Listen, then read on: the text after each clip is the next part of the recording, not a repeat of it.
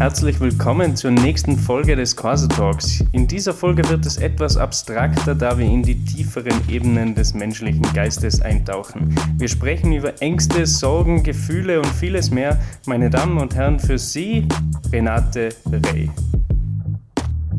Aber diese Muster zu verändern, diese immer wiederkehrenden Wiederholungen in meinem Leben, die, die einfach wie Grenzen da sind.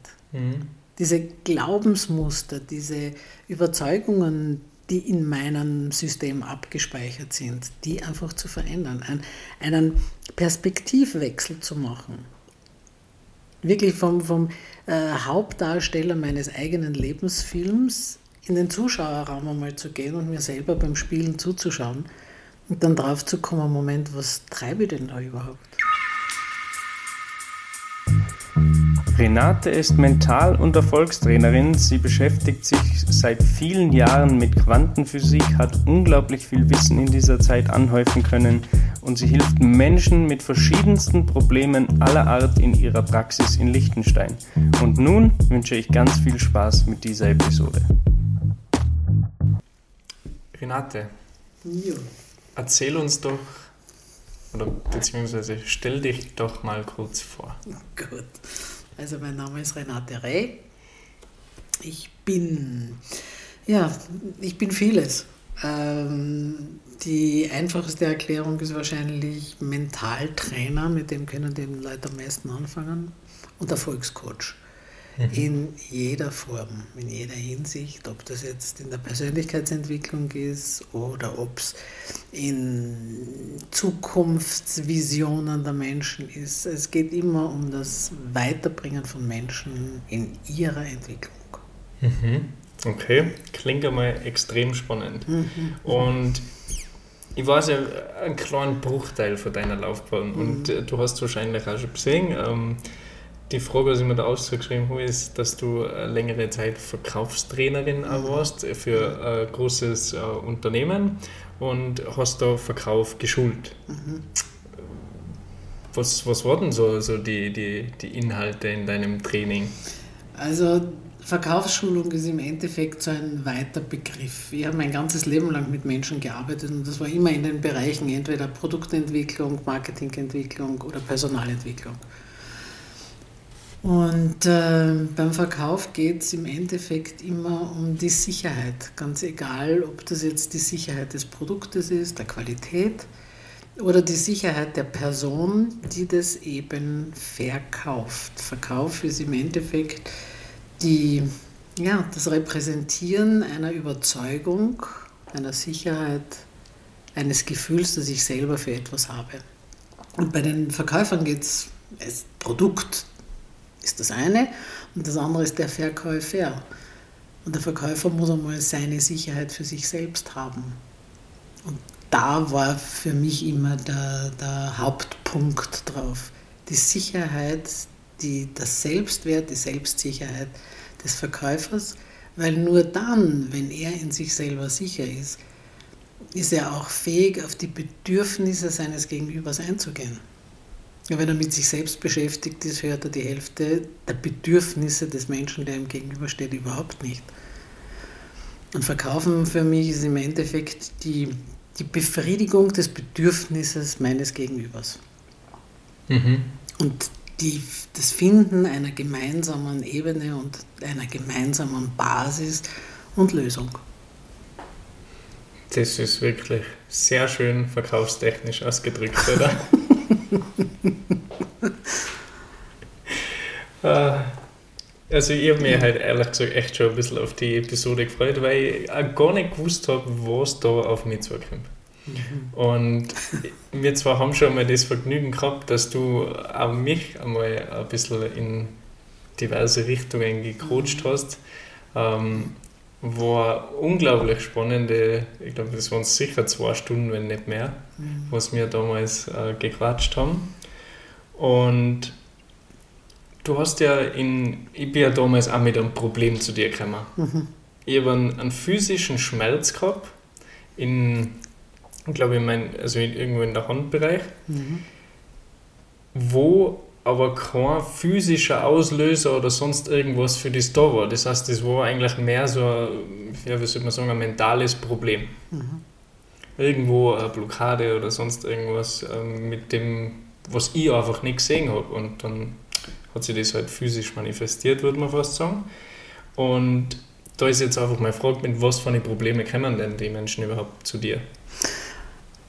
Unglaublich vielschichtig. Ja, entweder sowas, sowas wie du sagst, äh, sie, es tauchen einfach körperliche Probleme auf. Und das ist eben die Zusammenarbeit mit der Jutta in unserer, in unserer Praxis. Denn wenn die Jutta einfach merkt, dass von der mentalen Seite her etwas da ist, was man auf der physischen Ebene nicht lösen kann, dann ist eben unsere Zusammenarbeit. Das heißt, der Klient kommt dann zu mir und wir schauen uns das auf einer anderen Ebene an. Die Probleme, mit, die, mit denen Menschen zu mir kommen, ist wahrscheinlich am einfachsten ausgedrückt immer dann, wenn sich jemand nicht wohlfühlt in seiner Haut. Das können jetzt physische Schmerzen sein, das können emotionale Schmerzen sein, seelische Schmerzen. Es geht wirklich quer durch den Gemüsegarten. Mhm. Du musst äh, vermutlich außergewöhnliche Eindrücke haben von Leuten. wenn, wenn man da mal ein bisschen hinter die Fassade schauen darf, die die meisten, äh, würde ich jetzt mal sagen, so nach außen hin tragen und wie es dann hinten drin ausschaut, ist natürlich eine ganz andere Frage, oder? Und das ist, glaube ich, das, wo, wo du dann ins Spiel kommst.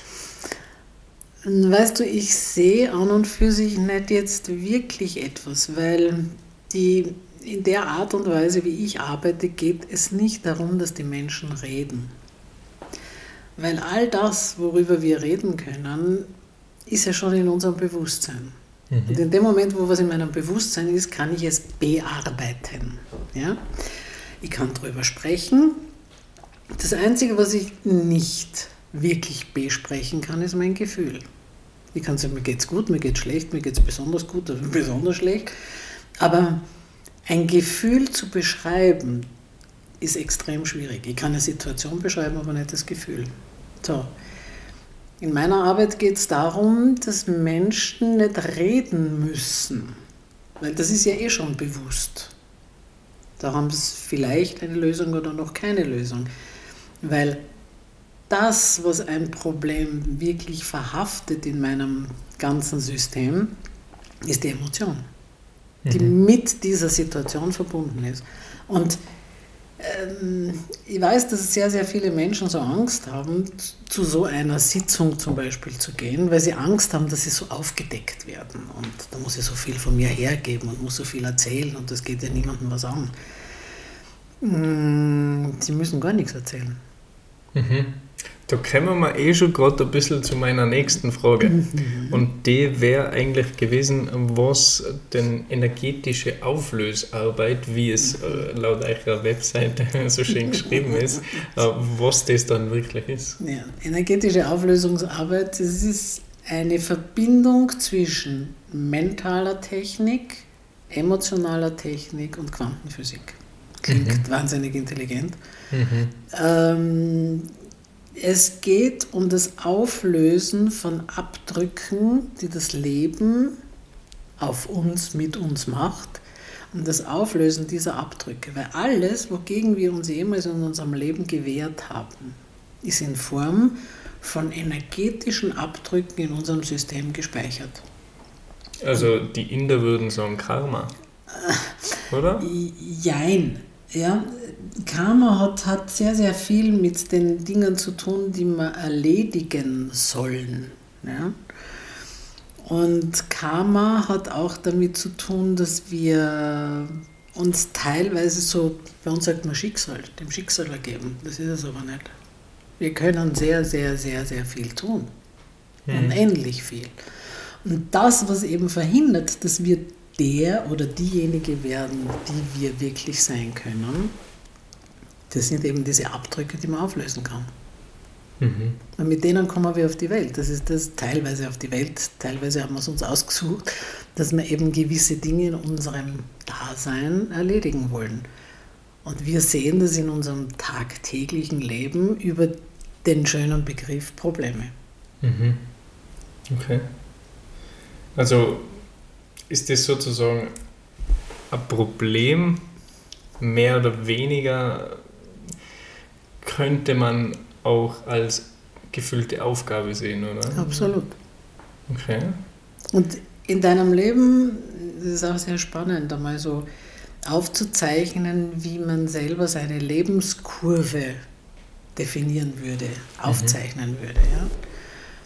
Dann äh, sieht man, wie sehr wir uns selbst begrenzen, in, sowohl in den Höhen als auch in den Tiefen.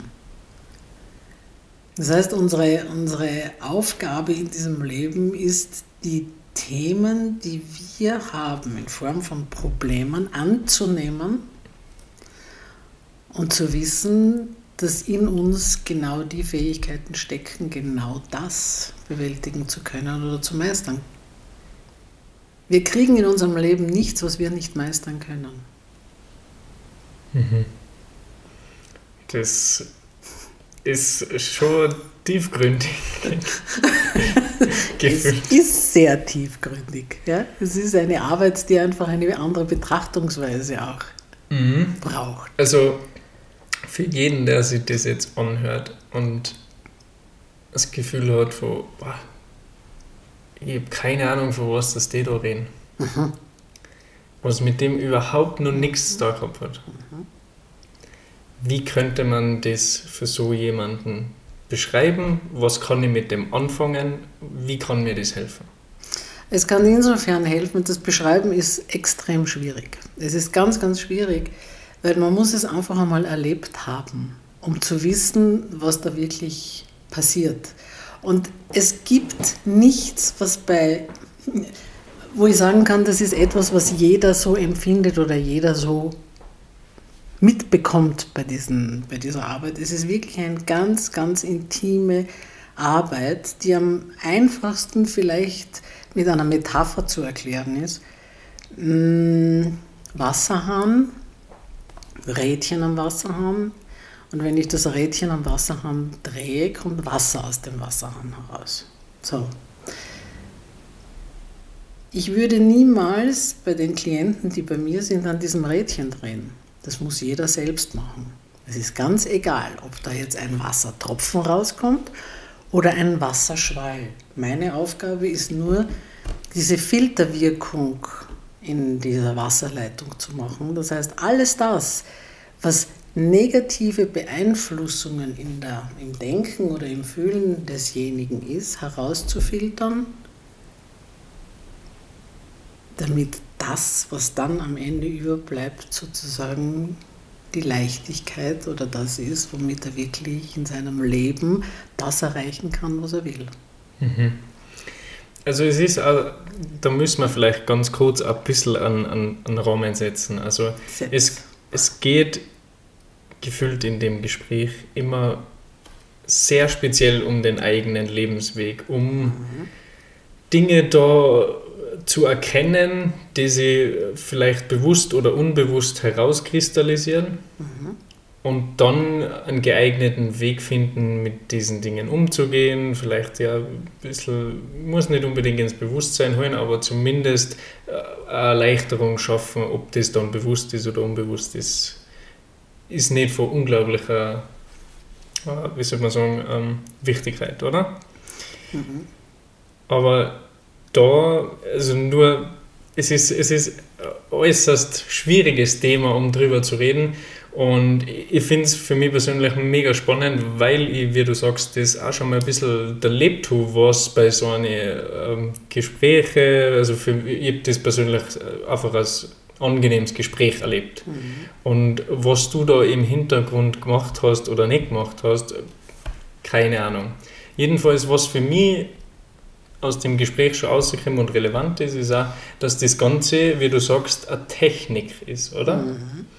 Und bei einer Technik muss ich nicht unbedingt wissen, wie sie funktioniert. Ich weiß auch nicht, wie das funktioniert, wenn ich auf meinem Computer ASDF eingebe, wie das dann da ganz genau vom Prozess her an meinem Bildschirm erscheint. Aber es passiert und mit dem kann ich was anfangen. Ganz genau. Und um das ist nur so gefühlt ja. als, als Rahmen gedacht, nicht, dass jetzt da, was weiß ich, einer sagt, wir sind komplett durchdraht oder was, war mir auch egal, wenn das einer sagen würde, aber ähm, nur das einfacher ist, das zu, zu verstehen, oder? Ich, glaub, das ich, kann da, ich kann da noch ein Beispiel nennen, das vielleicht noch einfacher zu verstehen ist in der heutigen Zeit, weil du jetzt gerade vom Computer sprichst. Mhm. Ähm, man muss sich einfach vorstellen, dass unser Gehirn ist so etwas wie eine Festplatte. Ja? Und alles das, was ich erlebe, alles das, was ich erlebt habe, ist in Form von irgendwelchen Dingen in meiner Festplatte gespeichert. So, wenn ich jetzt 40 Jahre alt bin, ähm, bis zu meinem zweiten Lebensjahr ist das Ganze noch anders. Ab dann, wenn sich sozusagen mein, mein Ego installiert, dann wird mir das bewusst, oder? So, mein Gehirn speichert das jetzt alles ab. Stell dir vor, du hast einen Computer, der 38 Jahre alt ist und nie ein Update gemacht hat. Das wird äh, entsprechende Aufgabe, mit dem Ding umzugehen. So, das heißt, ein neues Programm auf diesen Computer drauf zu spielen, ist unglaublich schwer, weil kein Speicherplatz mehr frei ist. Und so ähnlich ist es mit unserem, ja, mit all unserem Erlebten, das sich sozusagen abgespeichert in unserem Gehirn und immer wieder neu abgespielt wird. Das heißt, Ereignisse, die vielleicht negative Ereignisse waren, irgendwelche äh, Verletzungen, die wir gehabt haben, die spielt unser Hirn immer wieder in die Zukunft. Wenn irgendein Auslöser ist, was weiß ich, ein Geruch, ein Wort, eine Situation, dann spielt unser Gehirn uns in die Zukunft eine vergangene Situation. Und wir leb, erleben etwas immer wieder. Es, es, es nimmt ziemlich einen zyklischen Ganz genau. Kreislauf. Also mhm. zyklisch in Form von physisch ist ja alles in unserem Universum. Mhm. Alles Atom mhm. geht mhm. seine Zyklen, weil du davon gesagt hast, Quantenphysik und so weiter. Mhm. Das ist ein unglaublich spannendes Thema. Aber alles, was zyklisch ist, kommt auch nicht vom Fleck. Mhm. Weil es bewegt sich ja immer im Kreis. Es Exakt. ist immer wieder genau an die gleiche Position. Und das, wenn man aufpasst, habe ich für mich selber schon öfters bewusst wahrgenommen, auch speziell in der Corona-Zeit, wo man einfach äh, ganz am Anfang der allererste Lockdown und dann bist ganz viel daheim und weißt nicht, was da so jetzt keiner tut irgendwas, weil keiner die Gemeinde verlassen darf und was weiß ich nicht was. Und dann hast du plötzlich ganz viel Zeit mit dir selber. Und dann fallen da so Dinge auf, wie man selber auf. Da kommt irgendwer und sagt dir ein Wort oder drückt bei dir auf irgendeine Taste gefüllt in deiner Software, die du unbewusst von dir geschrieben hast. Und dann poppt bei dir was auf. Ganz genau. Und du verfallst in Emotionen ein, wo du eigentlich überhaupt nicht sein willst, zum Beispiel. Mhm. Also ist, mhm. ist mir persönlich an, an, an mir schon öfters aufgefallen und da sozusagen in diesem Muster was zu verändern, das ist deine Arbeit, genau. oder? Das ist die Arbeit, diese Muster zu verändern. Diese immer wiederkehrenden Wiederholungen in meinem Leben, die, die einfach wie Grenzen da sind. Mhm diese Glaubensmuster, diese Überzeugungen, die in meinem System abgespeichert sind, die einfach zu verändern, ein, einen Perspektivwechsel zu machen. Wirklich vom, vom äh, Hauptdarsteller meines eigenen Lebensfilms in den Zuschauerraum einmal zu gehen und mir selber beim Spielen zuzuschauen und dann drauf zu kommen, Moment, was treibe ich denn da überhaupt? Hm. Wie viele Möglichkeiten hätte ich? Ja? Wie viele Möglichkeiten hätte ich, wenn ich jetzt Regisseur dieses Films wäre, was würde jetzt diesem Schauspieler sagen, dass er verändern soll in seinem Leben? Ja.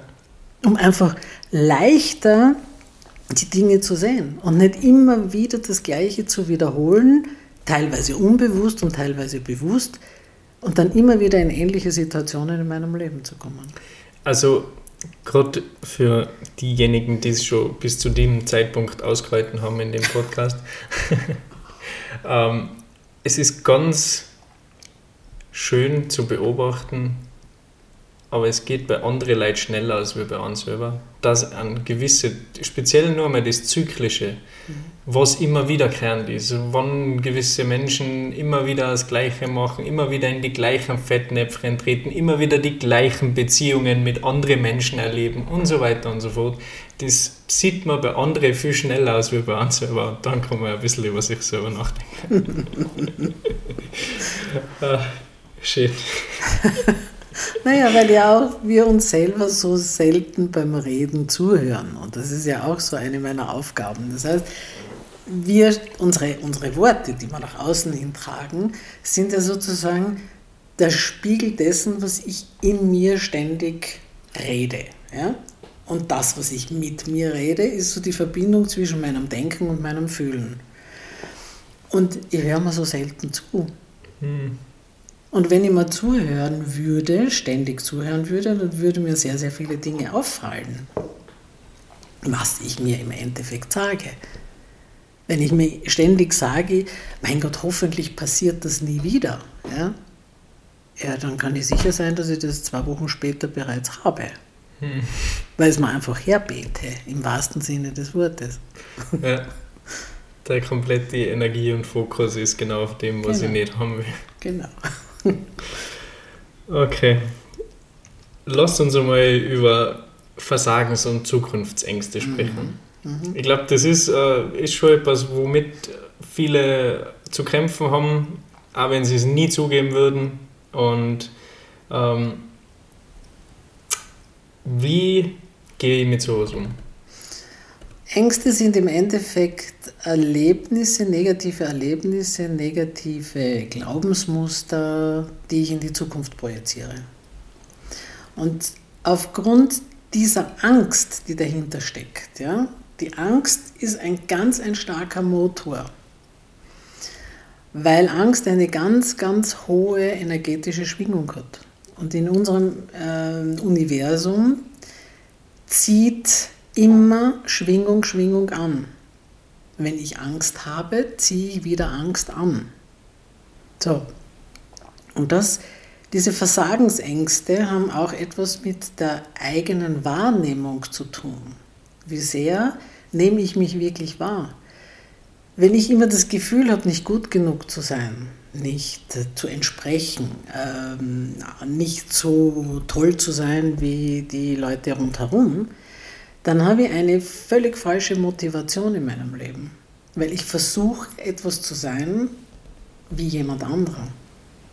Statt die Fähigkeiten, die ich selber habe, auszubauen. Und da habe ich mein ganzes Leben lang laufe ich im Endeffekt etwas nach, wo ich nie Befriedigung kriegen kann, wo ich nie mir selber sagen kann, okay, super, sondern es wird immer irgendjemanden geben, der besser ist, schöner ist, größer ist oder was auch immer wie ich. Wenn ich aber meine eigenen Fähigkeiten erkenne, meine eigenen Möglichkeiten, die in mir drinnen sind, dann kann ich auf mich stolz sein und muss mich nicht mehr vergleichen. Und Versagensängste sind genau das. Immer Angst zu haben, nicht zu entsprechen. Mhm. Klingt logisch. Ja. Und auch die Erwartungshaltung von anderen erfüllen, nicht die eigene. Mhm. Und dann kommen diese Ängste, diese Versagensängste. Und Versagensängste sind auch sehr, sehr oft über diesen Druck, der ausgeübt wird. Es gibt ja schon Kinder in der Schule, die Versagensängste haben. Ja. ja? Aber wie? Glaube ich sofort. Ja, weil einfach vielleicht die Erwartungshaltung der Eltern zu hoch ist. Oder die Kinder glauben, die Eltern erwarten, dass sie so gut sind wie. Mhm. Und somit ist, ist einfach die, die Motivation, etwas zu tun, eine weg von Motivation und nicht hin zu Motivation. Ich habe Angst, bestraft zu werden, Angst, nicht zu entsprechen, statt in die Richtung zu gehen. Ich bin gespannt, was ich diesmal schaffe. Mhm. Ja, ist definitiv was, worüber man mal nachdenken könnte. Mhm. Was, was sagst du von, von den Problemen? Was ist so das häufigste, mit dem was du konfrontiert wirst? Selbstliebe. Okay. Selbstakzeptanz. Also wirklich Selbstwert, Selbstsicherheit, Selbstakzeptanz. Okay, kannst du mir das, die, die Begriffe hm. ein bisschen beschreiben, was das für die eine Bedeutung hat? Wenn ich jetzt mit Selbstwert, wenn ich mir das einmal hernehme, Selbstwert ist wirklich der, die Wertigkeit dessen, die ich mir selber gebe. Wenn ich anfange, mich ständig abzuwerten, kleiner zu machen, als ich bin, dann stimmt mein Selbstwert nicht. Vielleicht ein, eine, eine, eine Vorstellung dessen, jeder von uns hat einen Fingerabdruck, den es nur ein einziges Mal auf dieser Welt gibt. So. Also bin ich was Besonderes. Jeder von uns ist was Besonderes. Zumindest einmal einzigartig. Einzigartig. Und dadurch auch etwas Besonderes. Definitiv. Und wenn jetzt ich mein ganzes Leben lang diese Besonderheit, die ich habe, immer in Vergleich stelle mit jemandem anderen, der ich nie sein kann, dann verliere ich den Wert, den ich für mich habe. Und dann hat mein Leben auch keinen Wert. Also weiß, kenne ich meine Werte selber auch nicht. Und dann wird das Ganze so sinnlos. Und jeder Mensch hat Werte. Für jeden gibt es etwas, was besonders wichtig und wertvoll ist. Und nicht nur eines, sondern mehrere Dinge. Und diese, diesen Dingen zu entsprechen und diese Dinge sich auch in seinem Leben zu erfüllen, bedeutet, dass ich mich wahrnehme und dass, ich, dass es mir wichtig ist, dass ich das auch bekomme, was ich für mich als wichtig empfinde. Mhm. Das ist schon mal sehr gut. Also für, für mhm. ich habe immer gern die, die Begrifflichkeiten mhm. ein bisschen geklärt, weil es mhm. einfach einfacher ist, dann drüber zu sprechen. Ja. Weil es äh, wie, wie sagt man so schön, man sollte zuerst die Begrifflichkeiten definieren, bevor man sich streitet. Genau. Und das finde ich eigentlich ganz ein guter Ansatz. Ähm, was meinst du mit Selbstliebe immer? Ja. Selbstliebe, das ist so ein, ein Wort, das so ja immer so belächelt wird. Ja, mhm. ja fühle ich irgendwie. Schon, ja. weißt du, es gibt eine, eine ganz wichtige Energie, die uns Menschen mit uns und mit anderen leben lässt, und das ist die Anerkennung. Und diese Anerkennung ist eine Energie. Und die gibt es jetzt einmal in drei Formen. Die eine ist die reine Energie, das ist die Liebe. Die zweite ist die verbalisierte Energie, das ist das Lob. Und das dritte ist die materielle Energie, das ist äh, die Belohnung, Geschenke, Geld, was auch immer. So, es hat alles die gleiche Energie in einer anderen Form, aber wir kriegen sie für etwas anderes.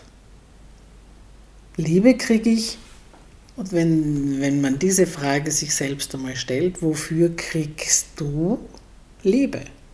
Wofür kriegst du Lob und wofür kriegst du Belohnung?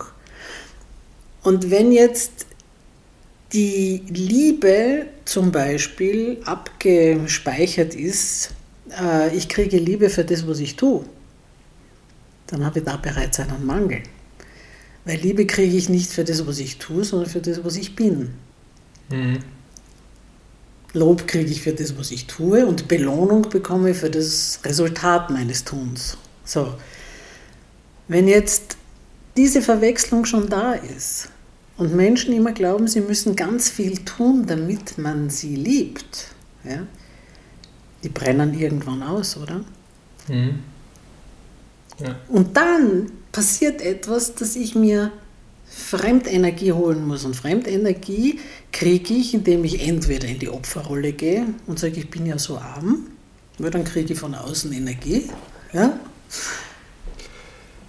Und jetzt nicht nur von außen, sondern auch für mich selber, weil ich mich plötzlich spüre und mein System sich denkt, aha, die mag sich, weil die spürt sich, dass das in der negativen Form ist, äh, kriegt es dann erst später mit.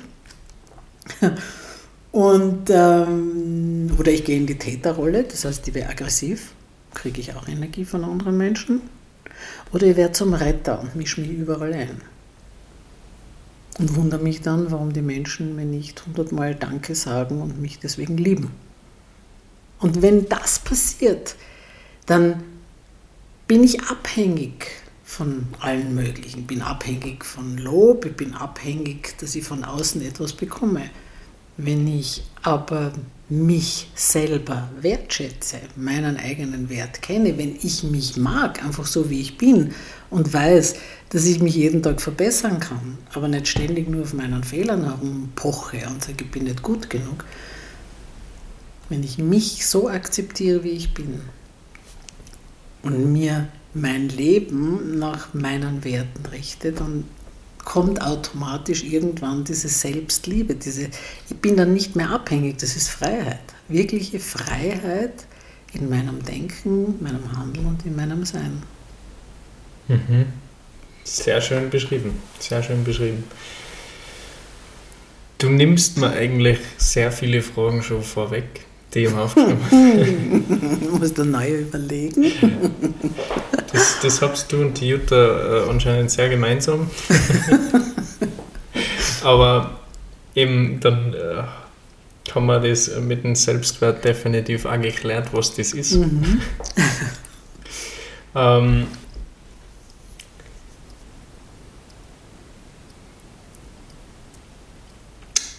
das ist auch eigentlich eine spannende Frage. Wie wenn, wenn wir davor kurz Ängste angesprochen haben, wie kann ich mich von gewissen Ängsten sozusagen lösen, befreien? Setzt einen Begriff ein, den ihr gern hören würdet. Was, was wäre da so eine Herangehensweise, die du, die du entweder machst oder empfehlen würdest oder wie auch immer? Ähm, sich seinen Ängsten teilweise stellen, das ist einmal was ganz Wichtiges. Weil wenn ich immer Vogel-Strauß-Politik betreibe, wird es immer schlimmer. Wenn ich in meiner Vorstellung mir ständig herhole, wovor ich Angst habe, ja, und immer schlimme Ausgänge fantasiere, weil das ist ja dann das Thema. Das heißt, das fängt ja dann dieses Kopfkino an. Wenn ich das tue, dann muss mir bewusst sein, dass mit der ganzen Emotion, die ich da dahinter setze, ich genau das anziehe. Das heißt, sich seiner Ängste bewusst werden und einfach sagen, so, und jetzt hole ich mir einfach mal Hilfe, dass diese mal aufgelöst werden, weil die Ursache kann ich nicht wissen, weil wüsste ich die Ursache, könnte ich es beheben. Und in meinem Denken in eine andere Richtung gehen, weil wir leben in einer zweipoligen Welt. Bei uns gibt es immer Tag und Nacht, gut und böse, hell und dunkel und heiß und kalt. So, ist so mal.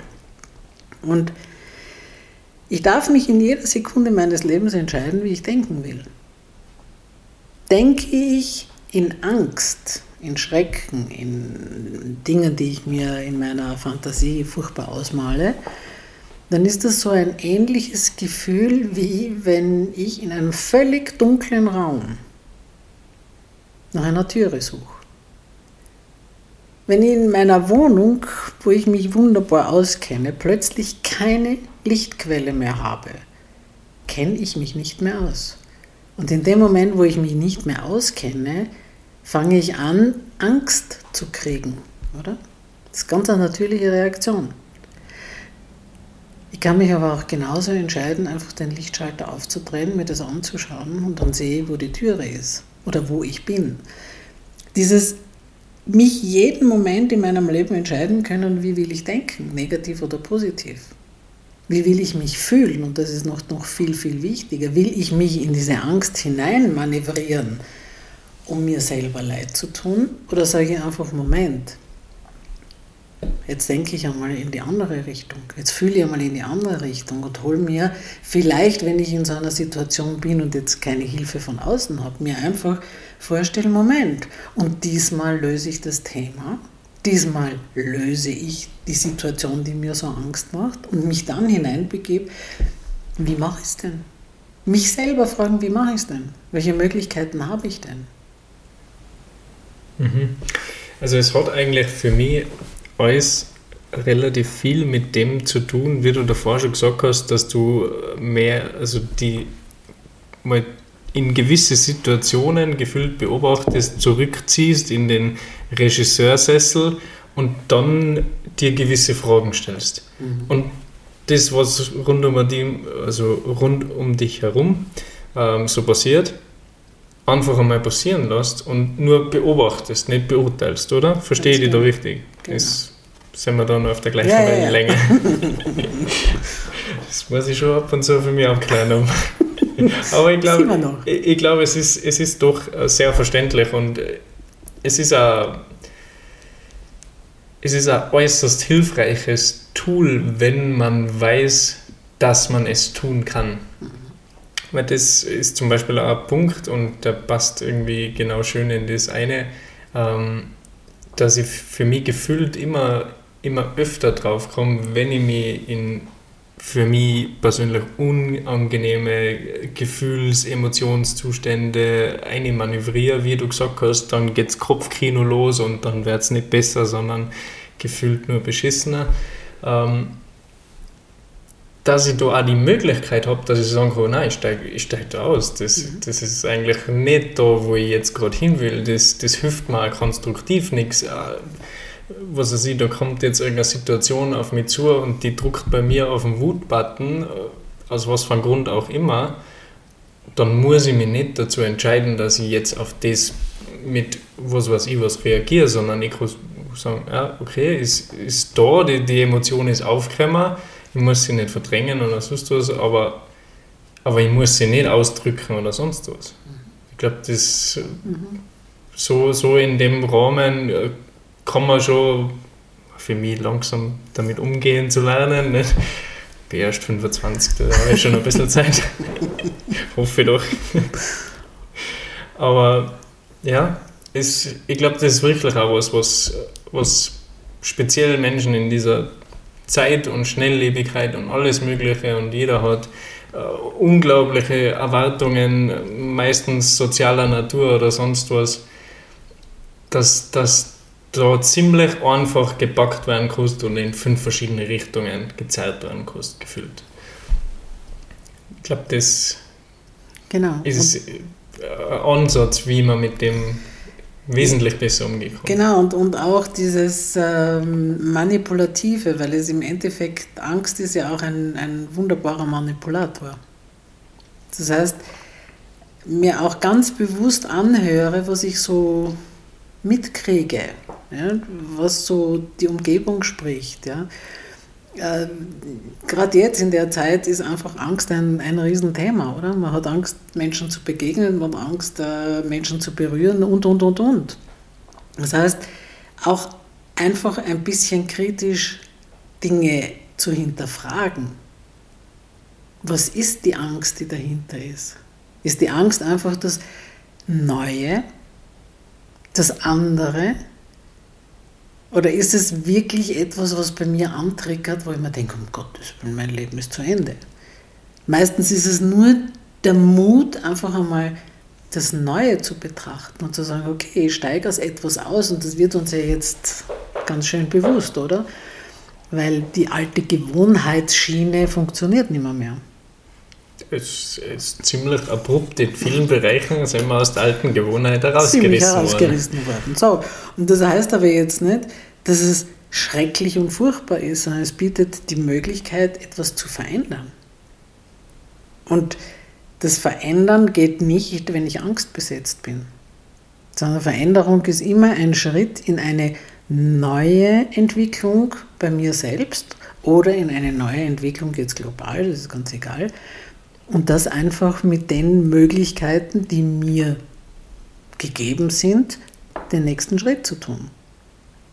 Rauszusteigen aus sehr, sehr bequemen, alten, ausgetretenen Schuhen und einfach, ja, vielleicht einmal ein paar Schuhe anzuziehen, die am ersten, im ersten Moment ein bisschen drücken. Aber wenn ich die ein paar Tage anhabe, dann drücken sie nicht mehr, mehr. Und genau das ist mit, mit neuen Situationen umzugehen. Mhm. Ja, kann man, kann man definitiv so beschreiben. Obwohl es mhm. auch doch irgendwie doch auch oft aufregend ist, oder? In, in neue Situationen sich hineinzustürzen, sage ich jetzt einmal. äh, also jeder, der schon mal einen Job gewechselt hat in irgendeine Richtung und dann äh, die, die Euphorie, die man am Anfang hat und alles ist super und toll, das ist das Beste überhaupt und keine Ahnung was.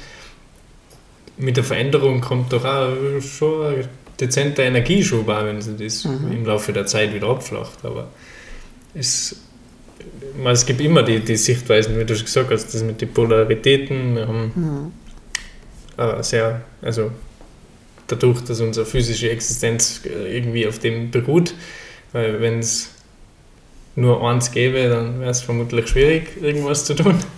Aber wir wollen jetzt nicht Gott zu tief abschweifen in, in metaphysische Diskussionen. ich glaube, da, da, da können wir die wenigsten helfen. Ähm, was sind so die, die, sagen wir mal, die häufigsten privaten und beruflichen Herausforderungen, mit denen was du durch deine Arbeit konfrontiert wirst? Ähm, sehr, sehr oft dieses äh, sich selbst unter Druck setzen. Ja, diese, das ist immer so, der Oberbegriff ist immer Burnout. Im, Im Endeffekt ist es einfach Stressbewältigung. Wo kommt der Stress her? Ist es mein eigener Stress, weil ich eben etwas jemandem oder etwas entsprechen will? Ist es Zeitdruck? Ist es eine Aufgabe, die einfach zu viel ist, weil ich nicht Nein sagen kann. Das heißt, wirklich alles das, was mit unter dem Titel Stress, Druck und zu viel. Ja. Es muss jetzt nicht nur die Arbeit sein, sondern es geht auch im Privatleben, weil wenn, was weiß ich, in der Familie jemand krank wird oder eine neue Situation eintritt, ist das auch Stress und das ist emotionaler Stress dann wäre ich sehr, sehr oft konfrontiert mit eben diesen mich nicht wohlfühlen und nicht wissen, woher es kommt.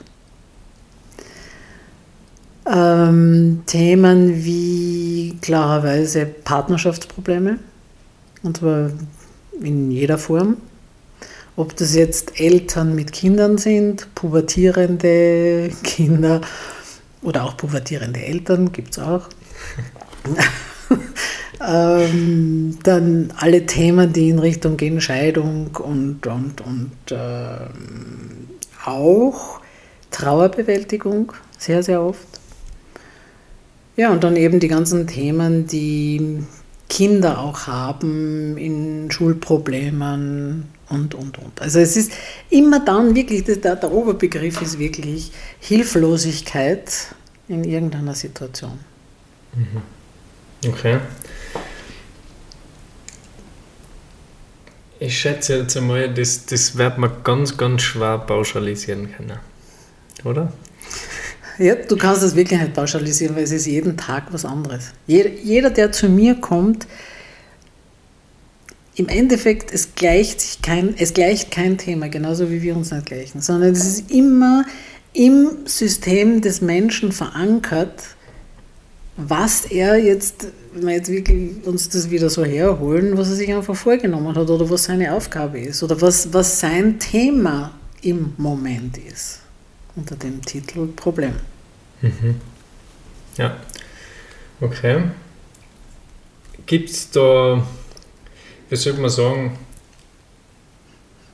einen Weg, einen Lösungsweg, der deiner Meinung nach relativ häufig funktioniert, der der sehr, sehr gut funktioniert vielleicht oder zumindest irgendwas, wo man sagen kann, ich erkenne, okay, da gibt es was, da, da kann ich mal irgendwie mit irgendwem drüber reden oder sowas. Also. Mhm. Ähm, für mich ist es immer wichtig, dass es den Menschen bewusst wird, welchen Blickwinkel sie selber einnehmen. Ja? Und dieser Perspektivenwechsel ist für mich eine der wichtigsten Dinge, und das Verstehen, wie wir funktionieren.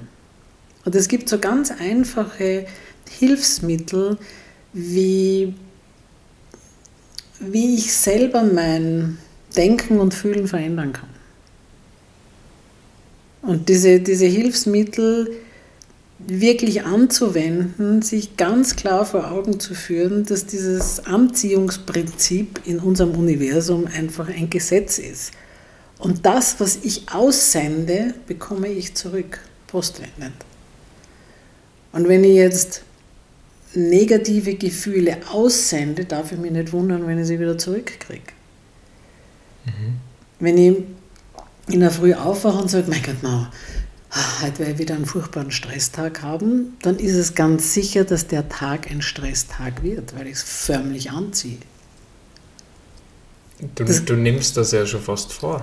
Ja, sicher, oder? du nimmst es davor. Du nimmst es dir vor. Und das zu verändern, dass die Menschen selber merken, hey, ich bin ja derjenige, der meine Wirklichkeit schafft. Ja, also zumindest für dich. Für mich selbst. Persönlich, ja. nicht? Also dein ja. eigenes Wohlbefinden sozusagen liegt in deinen Händen, oder? Kann man das, kann man das so sagen? Mhm. Und nicht nur in den Händen, wenn das so einfach wäre, sondern es ist im Kopf und im Gefühl. Und wenn es nur in den Händen wäre, wäre es einfach, oder? Weil dann könnte man das formen. Aber das ja, ist nicht. Definitiv.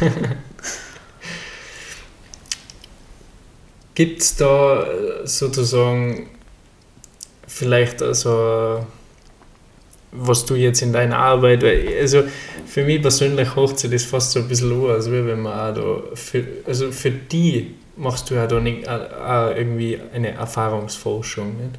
Mhm. Du, du kannst auf viele verschiedene Gespräche, Ereignisse, sonst was zurückgreifen und mhm. dann dir sozusagen überlegen, okay, wo, wo, wo könnte denn das, die Kernursache liegen? Gibt es da irgendwas, äh, was hauptsächlich für das verantwortlich ist, äh, wie, wie sich viele Menschen fühlen? Mal ganz offensichtlich einer Denken, einer Perspektive. Mhm. Es, es hat alles einen, einen sehr, sehr verwobenen Zusammenhang, sage ich jetzt mhm.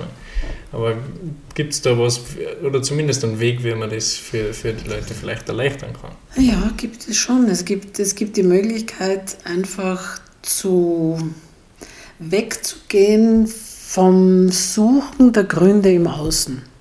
Es ist so einfach, im Außen Gründe zu finden. Da finde ich unglaublich viele. Ja? Ich finde immer jemanden, der schuld ist, ich finde immer irgendeine Situation, die dafür verantwortlich ist ähm, einmal ganz innehalten und einmal wirklich nur sich vor Augen zu führen, vielleicht habe ich mir das wirklich alles selber ausgesucht. Und dann diese Selbstverantwortung zu übernehmen und zu sagen, okay, wenn ich mir das jetzt nur die Vorstellung, ich habe mir das selber ausgesucht, was kann ich tun, damit meine Situation so positiv wird, dass ich sagen kann, super habe ich das gemacht. Und zwar wirklich selbstständig und selbstverantwortlich. Und das ist so das, was, was ich so merke. Ich kann in, in der Ursachenforschung sind wir ganz, ganz gut. Ja, in der Ursachenforschung komme ich drauf, das ist weil in meiner Jugend, weil in der Schule, weil was auch immer. Der Lehrer, der hat das verursacht und deswegen bin ich so. Ja? Es ist zu einfach. Hm. Es ist viel zu einfach, weil damit gebe ich meine Verantwortung in die Hände von jemandem anderen und stelle mich hin und sage, ich bin hilflos. Das sind wir aber nicht. Wir sind nicht hilflos, sondern wir können mit unserem Denken und mit unserem Fühlen und unserem Gefühl Unglaubliches verändern. Mhm. Ja, das ist äußerst interessant, weil ja gerade in, in vor nicht ganz so langer Zeit ein ähnliches Gespräch mit jemandem gehabt und da ist mir auch äh, so die Phrase entgegengekommen, ja, ich bin so, weil meine Familie oder was auch immer dann an gewissen Sachen schuld war. Und wie gesagt, man erkennt es einfach bei anderen Menschen wesentlich leichter als bei uns selber, wenn man wieder mal seine Verantwortung abgibt. Und auch da wieder kurz zur Klärung des Begriffs Verantwortung. Also mhm dass ich auf irgendetwas, also in Englisch ist besser die Responsibility, my ability to respond, also mhm. meine Fähigkeit auf Dinge, Situationen, was auch immer zu antworten. Und da ist klar, wenn ich das abgib und sage, boah, Gott und die Welt ist schuld, mhm. dann habe ich das abgeben. Da kann ich nichts mehr dran rütteln, dann muss ich das so nehmen, wie es kommt. Und dann bin ich Opfer, oder? Genau. Aber wenn ich für alles die Verantwortung übernimmt, natürlich sagt man jetzt mein logischer Geist, äh, das funktioniert doch nicht, wenn ich schon für zwei Leute verantwortlich bin, dann, dann drei Jahre durch und so. Und, aber da geht es nicht da, also gefühlt für mich, so wie ich das einfach verstanden habe, äh, da geht es nicht darum, dass du mit einer Handlung antwortest, sondern so wie du auch bist, mit deinen Gedanken, mit deinen Emotionen, wie du sagst. Und da lässt sich sehr wohl alles verändern. Ganz genau. Und ich glaube, das ist, ist schon ein Weg, der, der sehr, sehr gangbar ist, auch, mhm. den man definitiv auch umsetzen kann in gewisser, in gewisser Weise. Und den, ich glaube, das braucht da einfach nur Übung. In, es, in, in vielen Bereichen. Ja, es braucht Übung schon, aber es braucht für mich eine ganz wichtige, einen ganz wichtigen Punkt und das ist einfach dieses Vertrauen. Mhm. Vertrauen und Glauben. Wenn ich, da gibt es auch diesen schönen Satz, äh, Glaube versetzt Berge. Es ist immer die Frage, wo setze ich denn den Berg hin? Wo versetze ich denn den Berg? Setze ich den vor mein, vor mein Sichtfeld, dann werde ich nichts mehr sehen. Setze ich den Berg dorthin, wo ich will, dass er schön ist, dann habe ich freie Sicht und dann kann ich, weiß ich auch, wie ich dorthin komme. Das heißt, mein Glaube und mein Vertrauen, dass alles in mir ist, um die Dinge so zu verändern in meinem Leben, dass ich das nicht von außen brauche, sondern dass es in mir ist und dass es teilweise nur verschüttet ist, aber es ist in mir. Ich kann niemandem etwas abnehmen im Leben. Ich kann ihm immer nur an Hinweise geben, wie er selber hinkommt. Und das ist auch so die, die, eine meiner wichtigsten Prämissen für meine Arbeit, ist auf der einen Seite diese Selbstmanipulatoren zu korrigieren und auf der anderen Seite den Menschen, die zu mir kommen, das komplette Handwerkszeug in die Hand zu geben, dass sie es selbst machen können. Dieses, diese Freiheit, diese Selbstständigkeit, diese Tools in die Hand zu nehmen und es selber zu tun. Ich bin selber unglaublich freiheitsliebend und deswegen kann ich mir auch nicht vorstellen, Stammkunden zu haben, weil ein Stamm, da mache ich was falsch. Mhm. Ich muss den Menschen das in die Hand geben, dass sie selbstständig tun können. Ja, macht, macht definitiv Sinn. Ja. Das ist äh, ein interessanter Denkanstoß. Aber auch speziell auf, auf, auf die Branche, also gefühlt auf die Branche gesehen. Ich glaube, es ist sehr, sehr schwer, da ein, dir eine Branche zuzuordnen von den vielen, die wir zwar schon haben, aber ähm, ich glaube, das kann man auch schwer pauschalisieren, wie wir schon gesagt haben. Es, es, es ist wirklich sehr, sehr interessant. Ja, es ist wirklich Hilfe zur Selbsthilfe. Das ja. ist so. Ja, ja das ja. ist irgendwie schön beschrieben. Nein, es, es gibt so.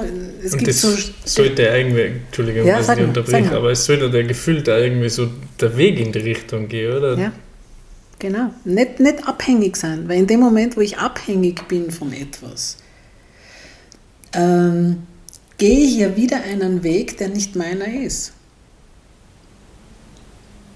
Und die Tools, die ich den Menschen in die Hand gebe, ist eben, dass sie es selbst machen können. Es kann niemand für dich etwas lösen. Das geht, das kannst nur du selber machen.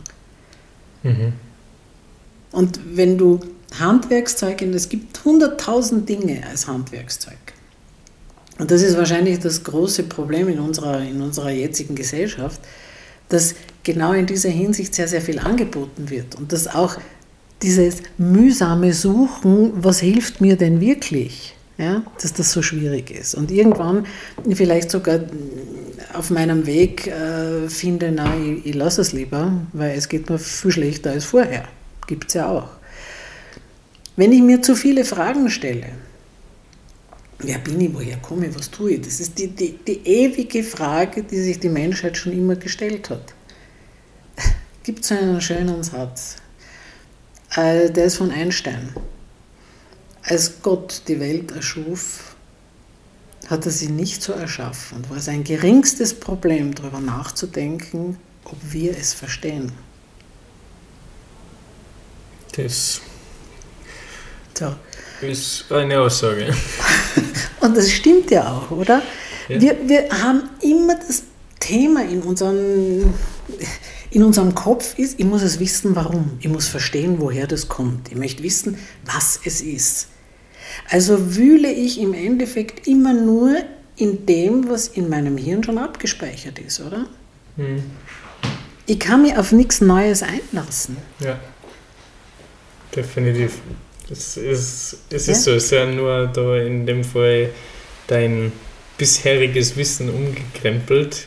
Genau. Gedanklich was Neues zu produzieren ist äh, eine äußerste Herausforderung, würde ich jetzt mal sagen. Mhm. Ja. Und dann kommt auch noch diese, diese Vorstellung dazu, na, ich kann ja nichts machen. Ja? Ich, bin ja, ich bin ja nicht mächtig genug, etwas zu verändern in meinem Leben. Na klar, jeder ist mächtig genug, wenn er es einfach in Anspruch nimmt und sagt, Moment, es ist mir wichtig. Mhm. Es ist der, der Wert, diese Wertigkeit, die ich für mein Leben habe, die kann ich auch haben, die kann ich auch leben. Ja. Das ist jetzt ganz interessant. Gell? Mir ohne Ende Fragen hergekriegt und wir sind komplett abgeschweift. Aber Komm zurück. Es, gar nicht. Es, es ist vom, ähm, vom Aufbau her, also die, die Fragen sind beantwortet, gerade anders gestellt worden.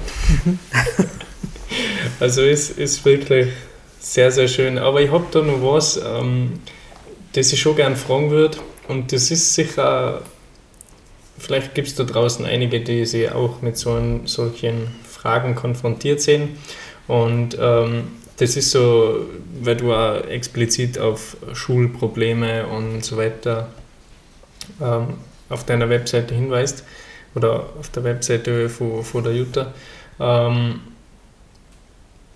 Thema Mobbing, Schulprobleme, wie entstehen deiner Meinung nach so die, die Konflikte? Was sind da so die, die Auslöser und wie geht man im besten Fall damit um? Mhm.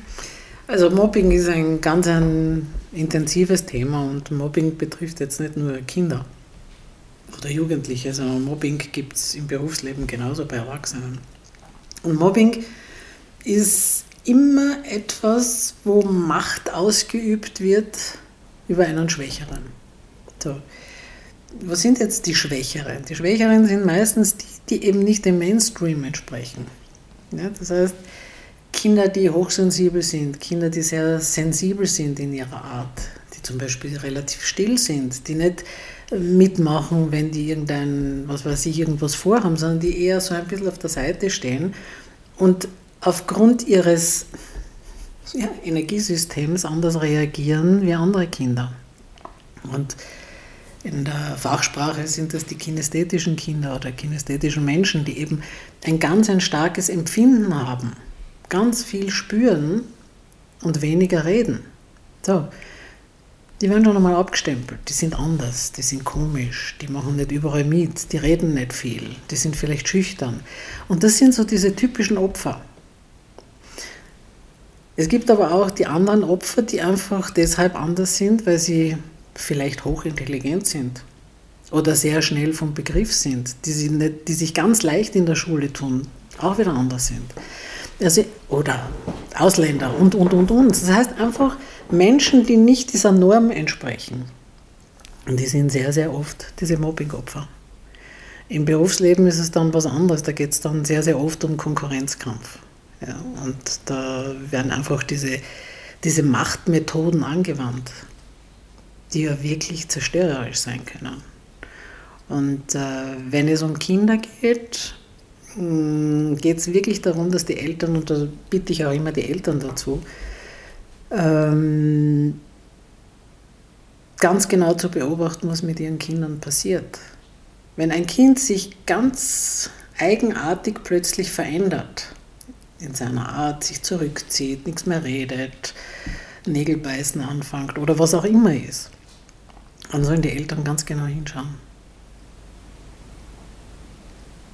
Und das ist ein ganz, ganz wichtiger Part, wirklich dieses auch dann das Kind zu verstehen.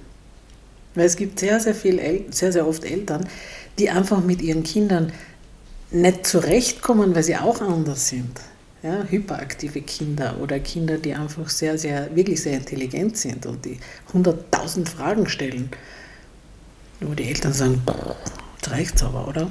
Mhm. Und dieses Verständnis fürs Kind auch aufbringen und den Kindern helfen, sich zu schützen. Und das mache ich dann mit den Kindern. Ich lerne ihnen ganz einfache, ich sage immer Tricks. Ich zeige dir jetzt einen Trick und der bleibt unter uns und das wissen nur wir zwei und so. Und es geht darum, den Kindern Schutzmaßnahmen zu geben und einfach ihnen verständlich zu machen, du bist okay, so wie du bist. Sei stolz darauf, dass du so bist.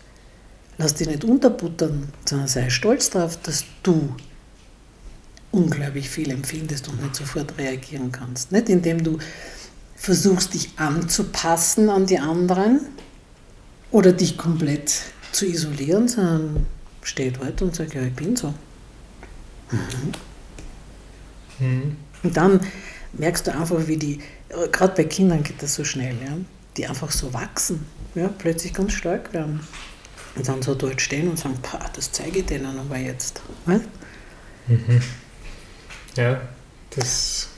Und Schulprobleme, da kommt es halt auch immer darauf an, was es ist. Das ist äh, meistens auch dieser, dieser Leistungsdruck.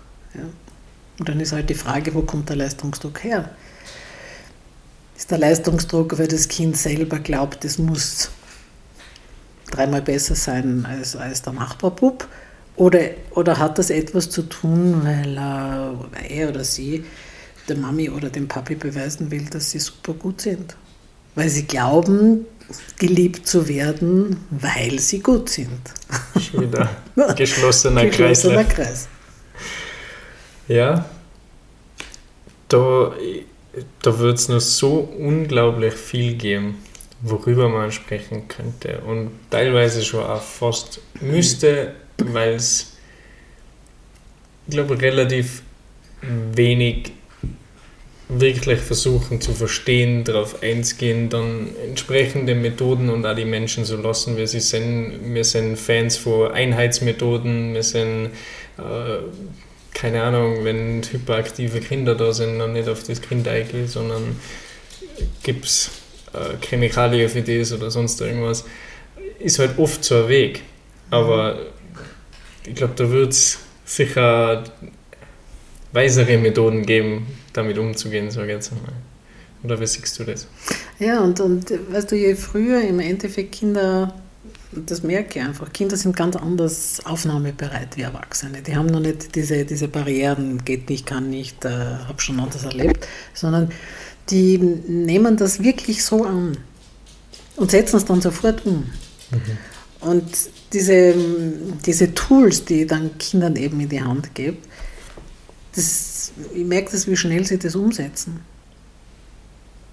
Und im Endeffekt bei den Erwachsenen ist es genau so. Es geht darum, dass ich es, so wie du früher gesagt hast, selbst in die Hand nehme. Dass ich mich hinstelle und sage, so, und jetzt will ich in meinem Leben was verändern. Und nicht etwas verändern lassen oder hoffen, dass es von außen kommt. Ja, ist definitiv würde ich sagen, schon fast ein schöner Abschlussgedanke. Aber ich schaue jetzt nochmal, ob ich nicht noch eine Frage finde, die, die mir noch auf der Zunge brennt. Denn ich hätte ganz viele Fragen vorbereitet, aber es, wie gesagt, sie haben sich sehr, sehr gut in, in, in viele verschiedene Richtungen eigentlich selbst aufgelöst. Aber ich glaube, wir belassen es dabei nochmal bei denen.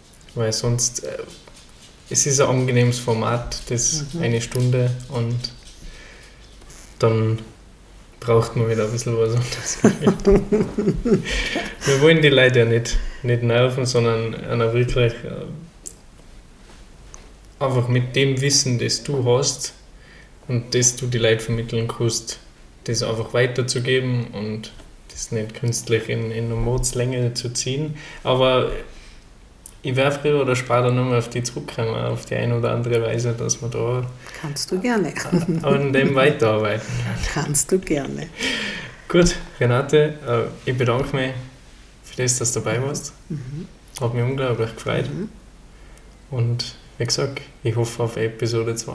Ja, gerne. Du auf jeden Fall, ich danke dir auch weil ich deine Fragen sehr interessant gefunden habe und weil ich einfach gesehen habe, dass du dich wirklich damit auch beschäftigst. Dass du fragst nicht irgendwas, sondern es hat Tiefe. Ja, danke. Schön. Gut. danke.